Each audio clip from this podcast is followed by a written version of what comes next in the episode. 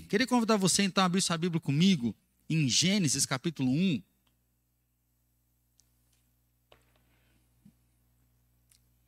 Gênesis capítulo 1, nós vamos ler do versículo 1 ao versículo 5 e depois do versículo 16. Gênesis capítulo número 1, do versículo 1 ao 5 e depois o 16. No princípio criou Deus os céus e a terra. A terra, porém, estava sem forma e vazia. Havia trevas sobre a face do abismo e o Espírito de Deus pairava sobre as águas. Disse Deus: haja luz e houve luz. E viu Deus que a luz era boa, fez separação entre luz e trevas. Chamou Deus a luz dia e as trevas noite. Houve tarde e manhã o primeiro dia. Houve tarde e manhã o primeiro dia. Versículo 16. Fez Deus os dois grandes luzeiros, o maior para governar o dia e o menor para governar a noite. Fez também as estrelas. Fez Deus os dois grandes luzeiros, o maior para governar o dia e o menor para governar a noite, e também fez as estrelas. Família, ele tem um controle. O texto de Gênesis fala da criação, né? é um texto que eu creio que a maioria de nós já conhecemos muito, já debruçamos muito, que no princípio criou Deus os céus e a terra e ele cria com a palavra. Né? pensando até aí na nossa semana de oração, lembrando que essa palavra criativa de Deus não é só um chamar à existência, nós precisamos lembrar que Colossenses diz que tudo que foi criado foi criado por meio de Jesus, né? Jesus ele é a palavra de Deus, ele é essa palavra criativa, é essa palavra poderosa que põe ordem ao caos, que restaura todas as coisas. E aí falar de família, né, eu creio que tem sido já sempre foi um desafio, mas agora ainda maior, porque nós estamos dentro de casa a gente vê o aumento da violência doméstica, o aumento de abuso, né? pensando hoje um dia muito especial em muitas casas, mas ao mesmo momento um dia muito triste. Né? Então, assim, especial para aquele que tem a sua mãe, vai fazer um almoço especial, e às vezes a mãe que ainda vai ter que cozinhar hoje, né? em vez de ser nós que cozinha, né? Então é a comidinha da mãe ainda, aquele franguinho, coisa e tal. Né? Algumas famílias estão, né, no jornal estava passando que muitas mães que são avós vão conhecer neto hoje porque ficaram isolados muito tempo em algumas cidades, estava vendo alguma reportagem mostrando essa angústia né, de muitas mães que tiveram que se isolar sem contato com os filhos, com medo de pegar, e que hoje algumas iam romper essa barreira para poder pegar o neto a primeira vez, poder conhecer não só na câmara. Né? Mas, por outro lado, nós temos aquelas mães que já não têm mais mães. Né? Nós temos filhos que às vezes não têm uma boa referência de mãe. Né? Porque ainda tem mãe que larga o filho na lixeira, tem mãe que ainda bate, né? tem mãe que ainda oprime seus próprios filhos. Então, olhar para a família é olhar para esse negócio que, ao mesmo momento que é muito bom, mas, por outro lado, parece que é meio louco. Como que a gente consegue viver? E aí a palavra de Deus nos traz né, esse chamado de relembrar que Deus tem o controle de todas as coisas, que Deus está no controle da situação e que Ele nos dá essa oportunidade para viver algo novo. E aí lembra você do sermão de domingo. Né? O salmista diz: Enquanto eu calei os meus pecados, envelheceram os meus ossos, mas feliz quando a gente confessa, porque nós somos perdoados, aí nós temos a oportunidade de viver o novo, de poder experimentar um novo. Então, se nós podemos experimentar o novo, nós temos que lembrar que Deus está no controle. Nós temos que lembrar que Ele é o Senhor, que Ele é o soberano e que Ele está no controle para levar a gente a avançar. E aí sim, pensando hoje especialmente Dia das Mães, né? não tem palavra para definir mãe. Né? Acho que a gente sempre brinca que pai ele é o cabeça, né? o bruto, né? o pai é o forte, né? que se tiver o inimigo ele está lá na guerra. Né? Mas a mãe não tem como falar do amor. Né? O pai, às vezes, é o mais descuidado, né? aquele que tem um amor verdadeiro, mas é mais relapso. Né? A mãe está de olho agora com frio, toda hora tem que ir lá ver se já descobriu. Né? Você fala, não, se tiver com frio, puxa a coberta. Né? Mas a mãe fala, não, né? tem que ir lá ver. A mãe é aquela que preocupa com todos os detalhes. É, falar do amor de mãe é falar de uma abnegação realmente de si. Né? Acho que olhar para dentro das casas, o que é comum a gente ver é a mãe que às vezes prefere não comer para deixar para o filho. Né? É a mãe que está sempre atenta. Enquanto o filho não chega, ela não dorme. Né? O pai já está no terceiro sono, a mãe está lá ainda. Né? Não chega essa criatura, não chega esse ser em casa. E aí pensar então nesse debate como viver a nossa família, como poder celebrar hoje o dia das nossas mães, das mães, como celebrar essa caminhada nossa daqui para frente. Né? Ana Paula ministrou aqui também na oração, que tem sido um tempo de medo. Né? Nós estamos vivendo um tempo de medo, um tempo apreensivo. Né? Aqueles que já se contaminaram, vai no médico novo para dar uma olhada, aqueles que não contaminaram, a própria ideia de poder realmente vivenciar uma família boa. Ah, não tive mãe, né? Ah, minha mãe sempre me machucou, minha mãe sempre me feriu. Como que eu posso vivenciar isso? Até eu estava conversando com a Fran dias, que a gente só consegue dar para o outro aquilo que a gente tem, aquilo que a gente recebeu na maioria das vezes. E a grande tendência nossa é que às vezes a gente não gosta de alguma coisa do pai ou da mãe, mas o que a gente dá para os nossos filhos é o que o pai e a mãe estavam dando. Sem perceber, a gente acaba reproduzindo até uma coisa que a gente não gostava. E aí a gente conversou uma vez com uma, uma menina, né?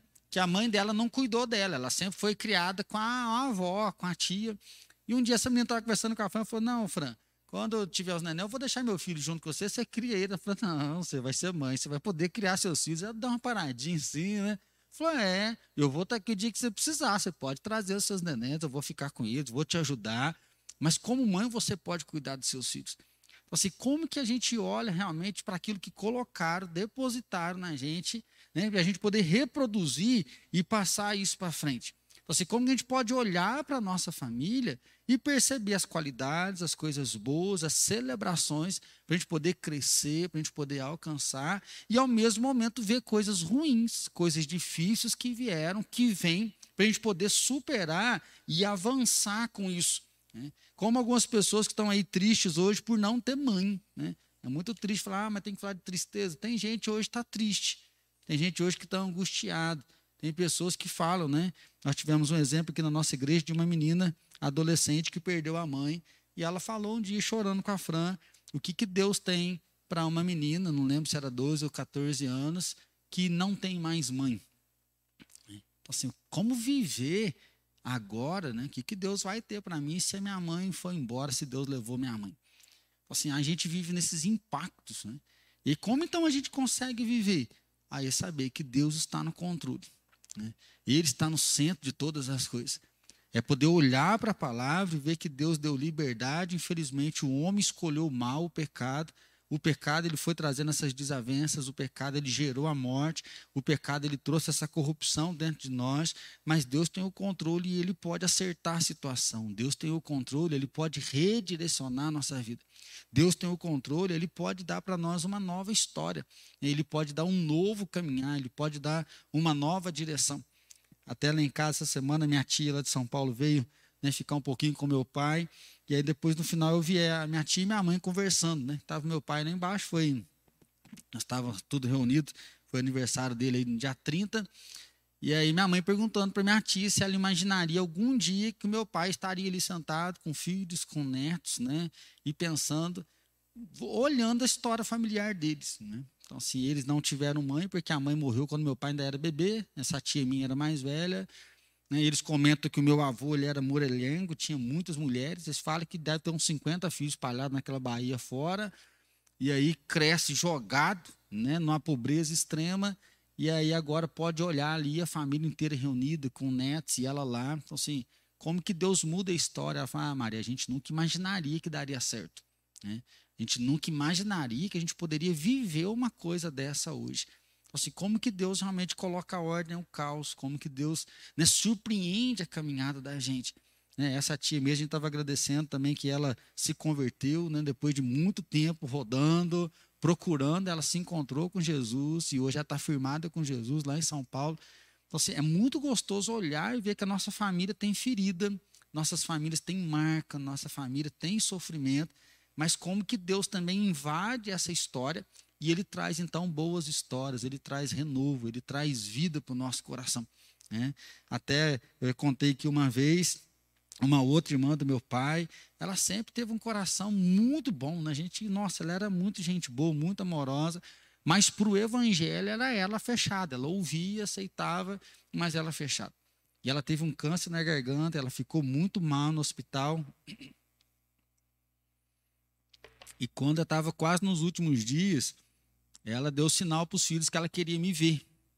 E na época, foi bem naquela época dos oxigênios, eu estava lá pro lado de São Paulo e eles mandaram mensagem. Minha mãe ligou: Ó, tua tia quer te ver, ela tá internada.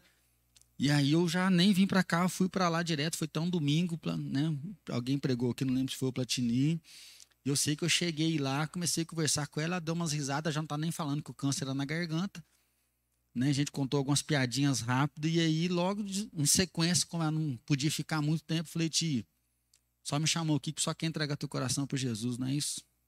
E aí ela só balançou a cabeça que, que ela queria. Falei, só pode ser isso, é querer um sobrinho, né? Porque o sobrinho é pastor, né? A gente tinha muita amizade, né? E aí, naquele dia, eu orei com ela, e ela se rendeu a Jesus e passou alguns dias, ela veio a óbito. Né? Até um primo meu, na hora que eu saí no carro, ele falou: sou desgraçado, nós estamos aqui com a mãe só xingando nós, se chega a dar risada. Falei: ah, eu sou o queridinho, não sei o quê. Né?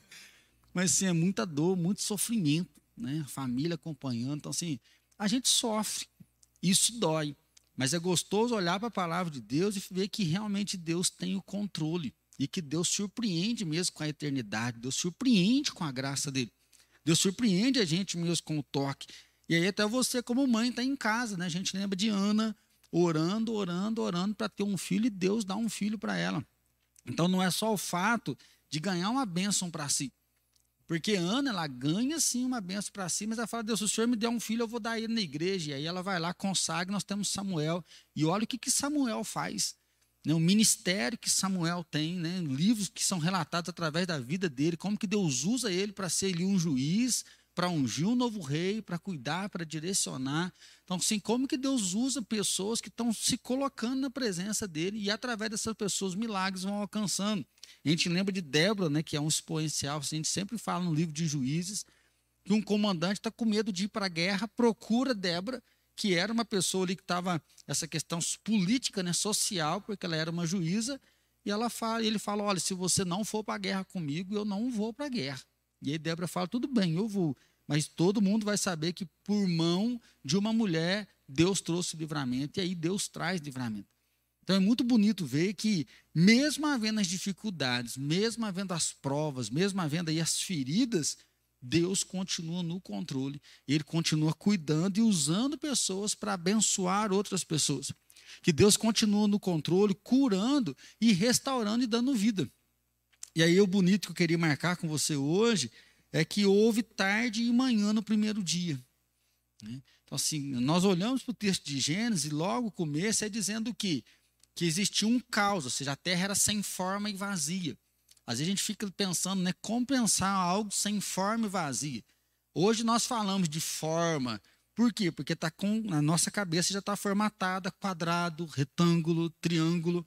Então, nessa época que já não sabia como que era essa formatação ainda. Então, quando ele fala sem forma e ela era vazia, o que nós entendemos é que a Terra era um caos. Um caos por quê? Porque era um breu. E aí a gente vai ver que as águas estavam misturadas com a terra. Né? E aí diz que né, a gente vai perceber, falando justamente do abismo, a face do abismo, o Espírito de Deus pairava ali sobre as águas. E aí é o momento que Deus acende o interruptor, ou seja, haja a luz. Né? Ou seja, Deus clareia a visão, você sabe onde você está, você consegue enxergar. E se nós enxergamos, é a ideia de poder ter domínio. Né? Ou seja, eu não vou me esbarrar em nada. Né? Agora de manhã entrei no meu quarto, a Alice estava dormindo lá, eu dei uma bicuda num carrinho dela, que ela até, o que, que é isso, pai? Você tropeçou aonde, né? Tem que segurar porque está escuro, a gente perde o controle, nós não sabemos o que está acontecendo ali. E Deus, então, ele põe luz, e aí ele começa a dizer o que haja a luz, dia e noite. E aí o texto vai narrar justamente isso, que houve tarde e manhã o primeiro dia. Assim, houve tarde e manhã, isso vai mostrar essa marcação do tempo. O tempo, então, começa a ser contado. O negócio agora já não é só um desdobramento sem fim. Há tempo de começar e há tempo de parar. Há tempo sem investir e depois vai criar a questão da semana. Então, houve tarde de manhã, traz algumas lições para nós. Né? Houve tarde de manhã para a gente poder pensar realmente o que? Primeiro, em alguns momentos a nossa vida parece um caos. E é isso que a gente vem falando aqui sobre a família. Eu não sei como que está a sua família como que está a sua casa. Falar do caos é falar justamente dessa desordem. Havia trevas e águas. Né? Esse texto é pesado porque fala que existia trevas e existia, o Espírito pairava sobre as águas. Se você começar a buscar a questão de águas, nós vamos ver que a água traz um simbolismo das trevas, de Satanás, demoníaco. É tanto que lá em Apocalipse diz que Deus ele coloca os pés dele sobre as águas. Né? Depois vai falar sobre um mar de vidro. Por quê? Porque a besta emerge das águas, a besta ela vem do mar. Então, a Bíblia vai trazer esse contexto do mar, das águas, como algo diabólico. Então, você tem as trevas e você tem as águas, e aí Deus pairando por cima disso, e ele traz a luz. Então, é esse conflito entre bem e mal. Esse conflito entre anjos e demônios, que às vezes a gente olha para o nosso lar e a gente vê como que as trevas vêm realmente empreendendo um esforço para acabar com tudo. Principalmente no nosso tempo, a gente vê a questão do conceito de família, a própria ideia do casamento, né? Nós estamos vendo hoje o homem é o cabeça, a mulher é submissa. Não, mas a mulher tem que ganhar o espaço dela. E a gente vê uma luta muito grande para a mulher ter o espaço. Hoje à noite eu quero falar um pouquinho sobre isso, que é algo necessário, porque a mulher ainda não é valorizada, o salário dela ainda não é equiparado aí a um salário de homem em muitos lugares. E nós vemos que a mulher precisa realmente ser valorizada. Mas como está se falando muito do papel da mulher, nós vemos que o homem tem se deixar de lado. E aí né, teve o Big Brother, aí o homem tem que ser né, aquele sensível, fiuco falando e pedindo perdão pelo fato de ser homem, né, do, de ser hétero. Né? E aí a gente começa a perceber que enquanto a mulher ergue com força, alcançando o seu papel, o homem está sumindo do mercado. Né? Então, assim, está faltando homens que tenham competência, homens que sejam fortes, homens que sejam cabeça né, que sejam referência também na caminhada. Então, assim, nós estamos vivendo um tempo muito louco, né, onde as mulheres estão se levantando e os homens estão sumindo. Os homens estão. E aí não estamos falando ainda de gênero, né, nós estamos falando ainda de questão de hétero. Então, há uma, uma briga, há uma confusão na questão do lar. Né? Há uma disputa para viver realmente essa, esse posicionamento de autoridade. E nós vemos que Satanás tem conseguido muito espaço. E aí o que nós enxergamos na nossa casa é o conflito entre marido e mulher, né? porque às vezes um não se sente respeitado, o outro não sente o respeito, e aí começa a viver uma relação desgastada, uma relação brigada.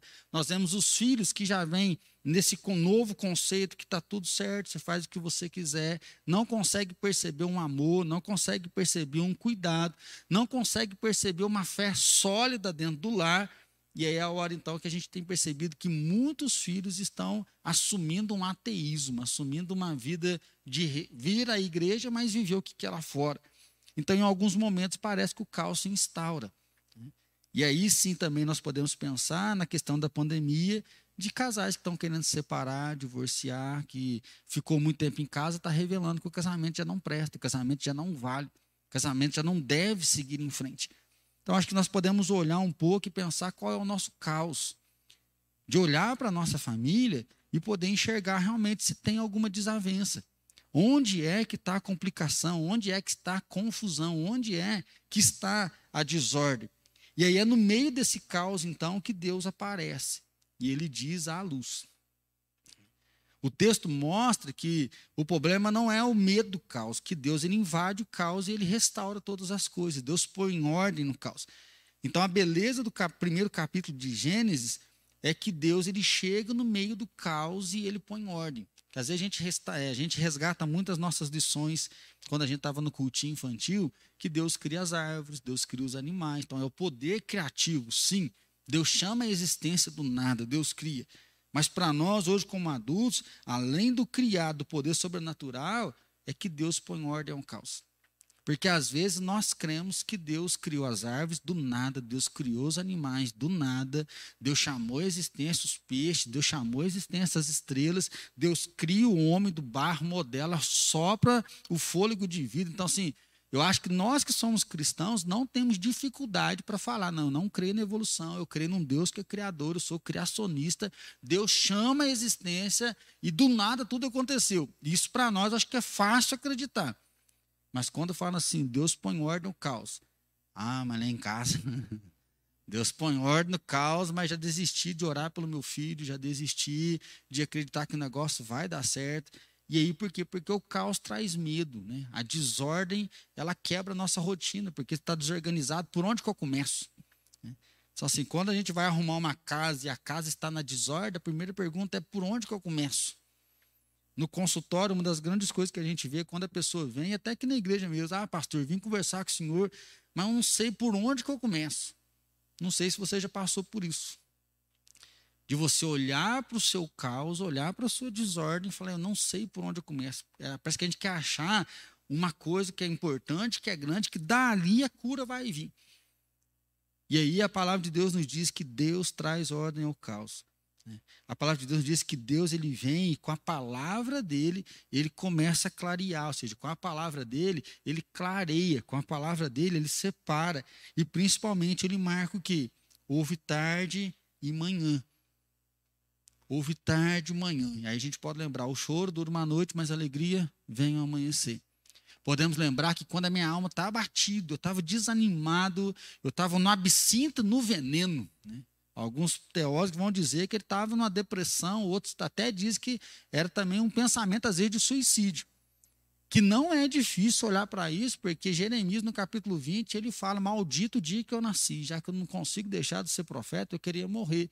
Então, assim, numa crise tão grande, ele fala: Eu quero trazer a memória que dá esperança. O que me dá esperança é que a misericórdia do Senhor renova a cada manhã. Né? Porque aí Deus instaura o tempo.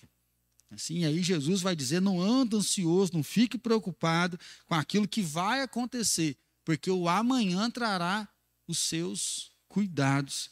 Então, em primeiro lugar, em alguns momentos da nossa vida parece um caos, parece que vem o desespero. Mas Deus então coloca a ordem, Deus então, com o poder dele, ele estabelece os meios, ele dá a oportunidade para a gente viver. Então, meu irmão, em primeiro lugar, Deus domina sobre o caos, as trevas não reinam mais. A criação é forte, a terra, porém, estava sem fome vazia, e havia trevas sobre a face do abismo, e o Espírito de Deus pairava sobre as águas. Havia trevas. Então, assim, a queda já tinha acontecido, Satanás já tinha sido precipitado dos céus. Ele pairava sobre as águas, Deus domina. Então, assim, as trevas não têm poder contra a luz. As trevas não têm domínio sobre a nossa vida. É isso que João vai dizer: aquele que é de Deus, o maligno não toca. Ou seja, o poder de Deus está sobre nós, por quê? Porque Deus tem toda a autoridade, Deus tem todo o poder, Deus tem toda a majestade. Segundo lugar, Deus nos deu o privilégio de escrever uma nova história. E aí, quando diz que há luz, né? E aí, à tarde, manhã, isso aqui marca a história. Então, nós não ficamos esperando apenas um evento, né? um momento, um dia. Nós não cremos numa cadeia evolucionária de aperfeiçoamento, de melhoramento. Nós acreditamos que Deus criou a história, a história ela é vivida. E eu acho que aqui vem a nossa maior alegria, mas também vem o nosso maior desespero. Né? Então, assim, quando a gente escuta história de avós, bisavós, ai, minha avó, foram buscar ela lá e ela conheceu o meu bisavô no dia do casamento. Né? Sei quem tem essa história na família. Você falar um negócio desse para um pré-adolescente hoje, né? Você tá louco? Nunca na minha vida. Por quê? Eu quero escolher com quem eu vou casar. Ou seja, eu quero viver. Mas na hora que o bicho está pegando, Por que, que acontece isso? Aí a gente quer sair do direito de escolher. Né? Nós brigamos para escolher, mas na hora que essa escolha tem que ser desenvolvida, nós queremos que alguém escolha por nós. Né? Aí eu sempre brinco, tem muita gente que quer saber a vontade de Deus, não porque quer realmente obedecer a Deus, mas porque na hora que eu estou na vontade de Deus vai dar tudo certo, nada vai dar errado, e aí eu vou trilhar um caminho de perfeição. Né? Então, é gostoso olhar para Deus cuidando, por quê? Porque Ele nos dá uma história. Né? Deus marca a nossa vida com dia e noite, ou seja, Deus marca a nossa vida com tempo. E aí nós temos o tempo nosso, né? que é o Kairos, o Cronos, e nós temos o Kairos, que é o tempo que Deus invade essa história e ele vai ministrando milagres. Mas nós temos o privilégio de escrever a nossa história junto com esse Deus que põe ordem no caos. Nós temos o privilégio de poder vivenciar nossa família, nossa casa, o nosso lar, com esse Deus que põe ordem no caos, de conhecer Ele, trazer Ele realmente para a nossa vida, de trazer Ele realmente para o nosso lar, através da oração, leitura da palavra, através do jejum, através da fé daquilo que Deus pode fazer. Aqui em Gênesis eu sempre cito né, o capítulo 4, quando fala de Enos.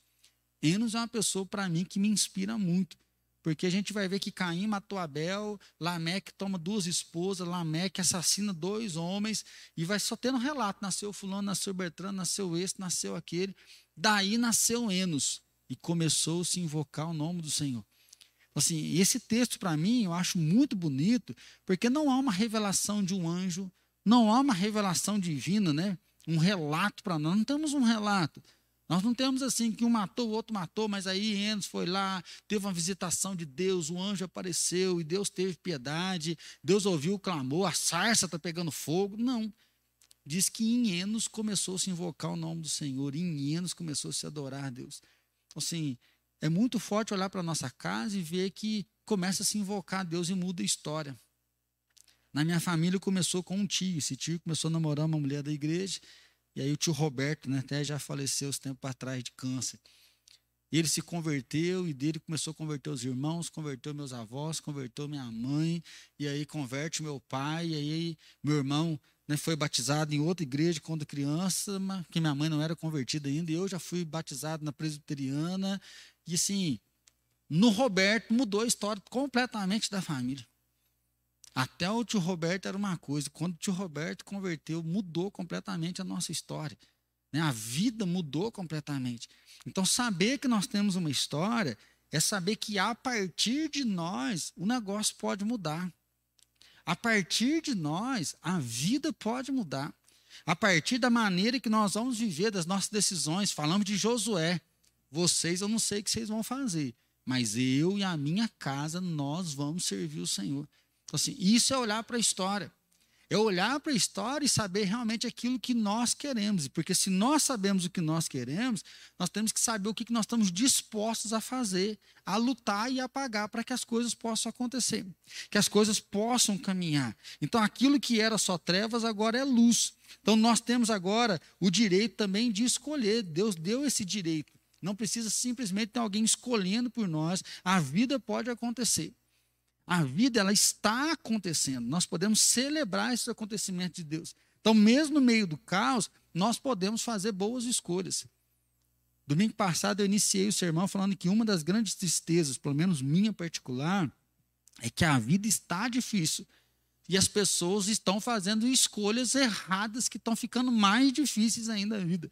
Às vezes a gente escuta algumas histórias, algumas coisas, e fala, gente, tem tudo para dar certo, mas a pessoa escolhe o erro.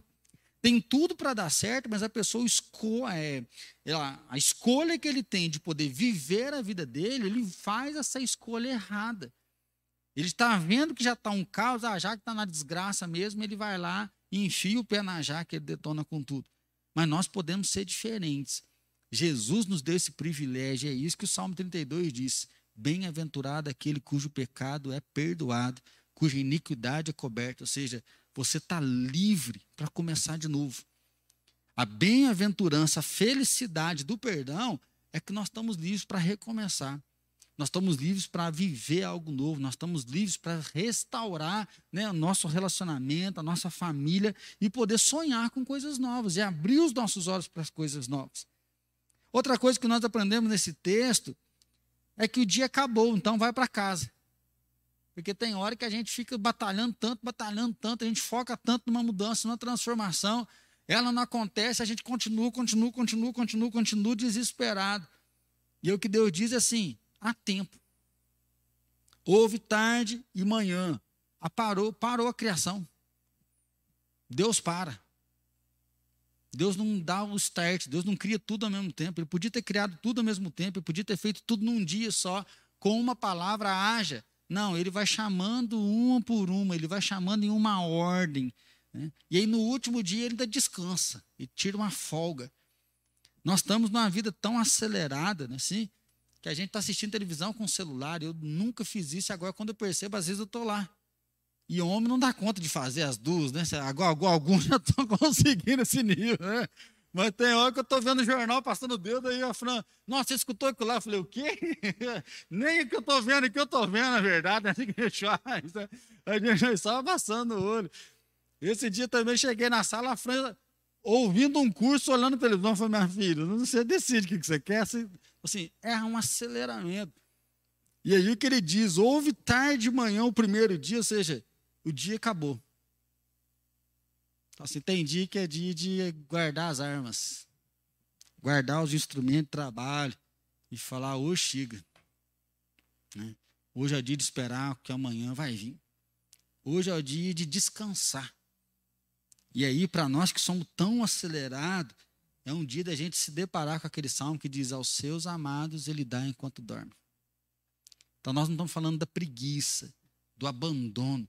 Nós estamos falando de saber que nós temos limite. Se nós trabalhamos muito, chega uma hora a gente está cansado e uma noite de sono não repõe aquele sono mais. Se nós desgastamos muito emocionalmente, a gente chega uma hora que o sono não repõe porque o cansaço é emocional.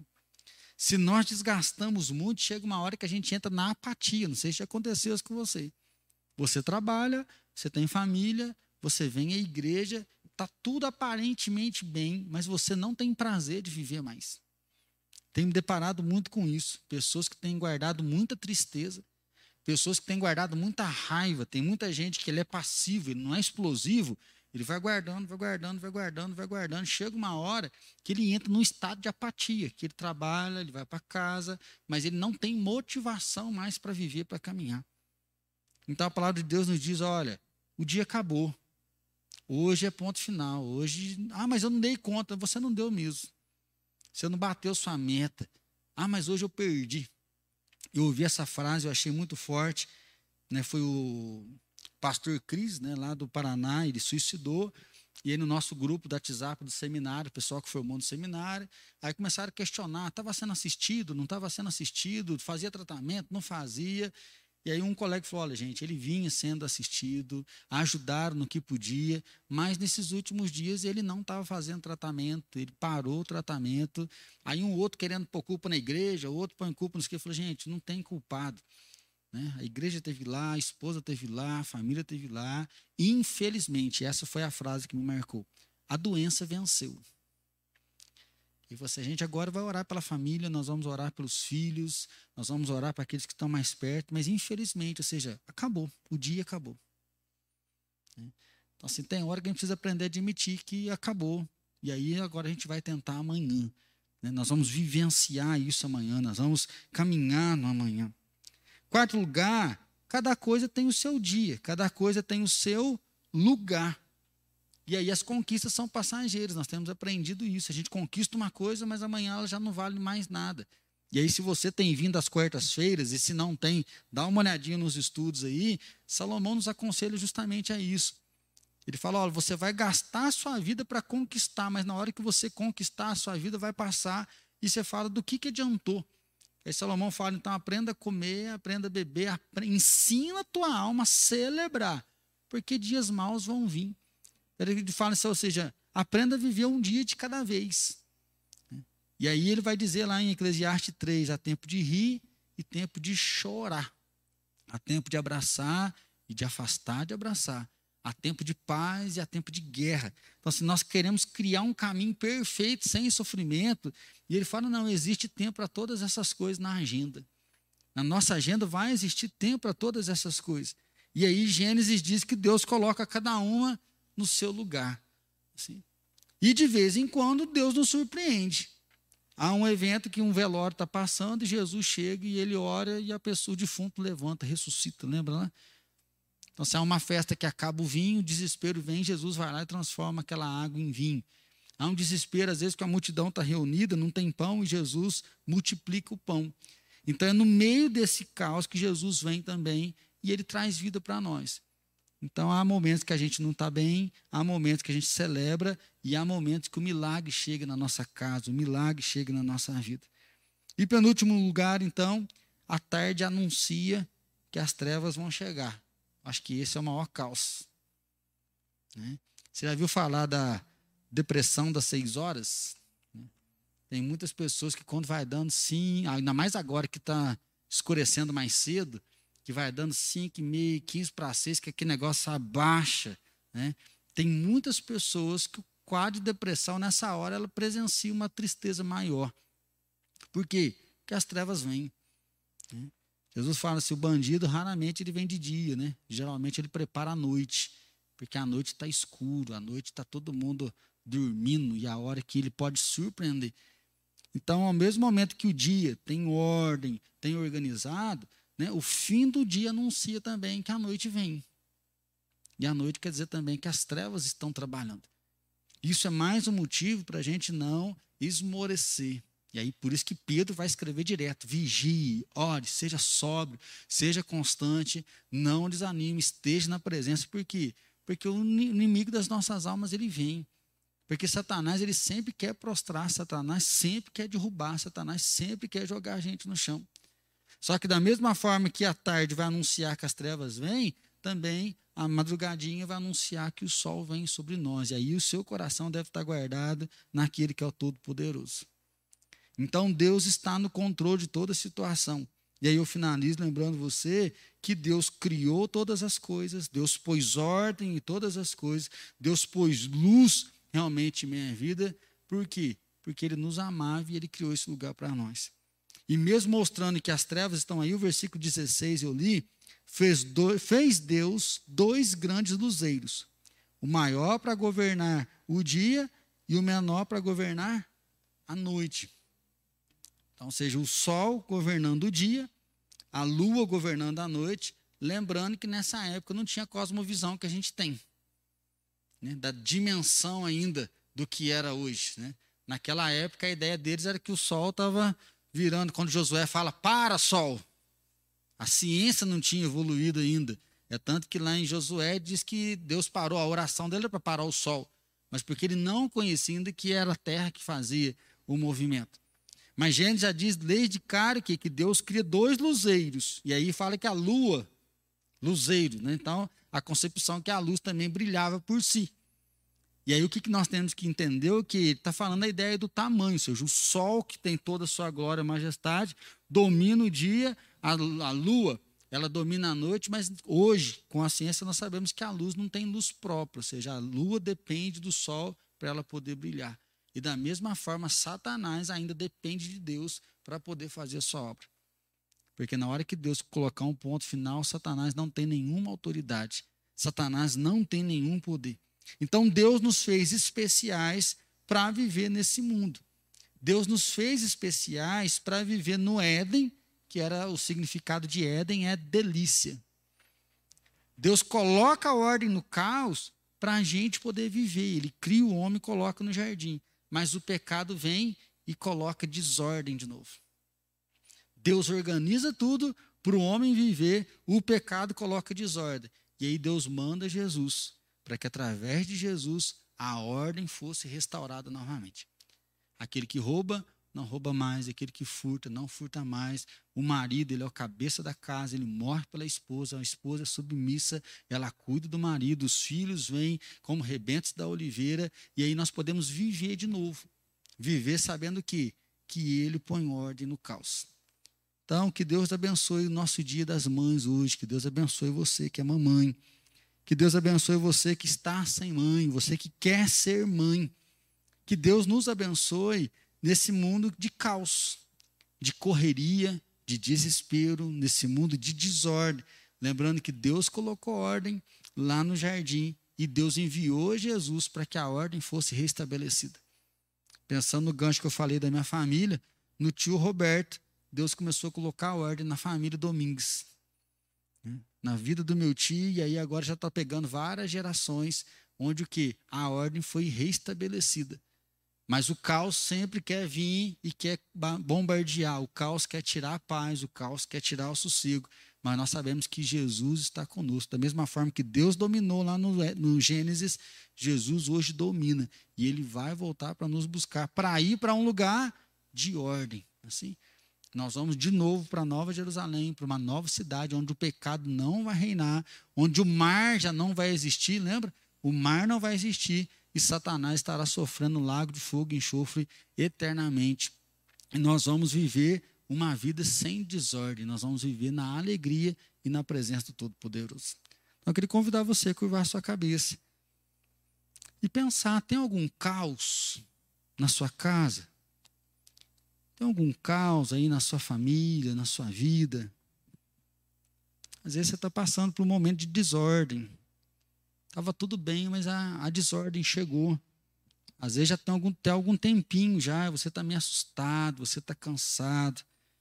Então o Senhor diz: o dia acaba, volta para casa. É hora que você pode parar. Você pode lembrar que Ele tem poder, que Ele tem autoridade, que Ele pode restaurar esse caos. Ele fala: confia em mim. Senhor Deus, eu quero agradecer pela tua presença, eu quero agradecer porque o Senhor mudou a nossa história. Quero agradecer porque se nós estamos aqui no templo, junto com os irmãos nos seus lares, nas suas casas, é porque a luz brilhou na nossa vida, porque o Senhor já trouxe a tua palavra de restauração, o Senhor trouxe a tua palavra de salvação sobre nós.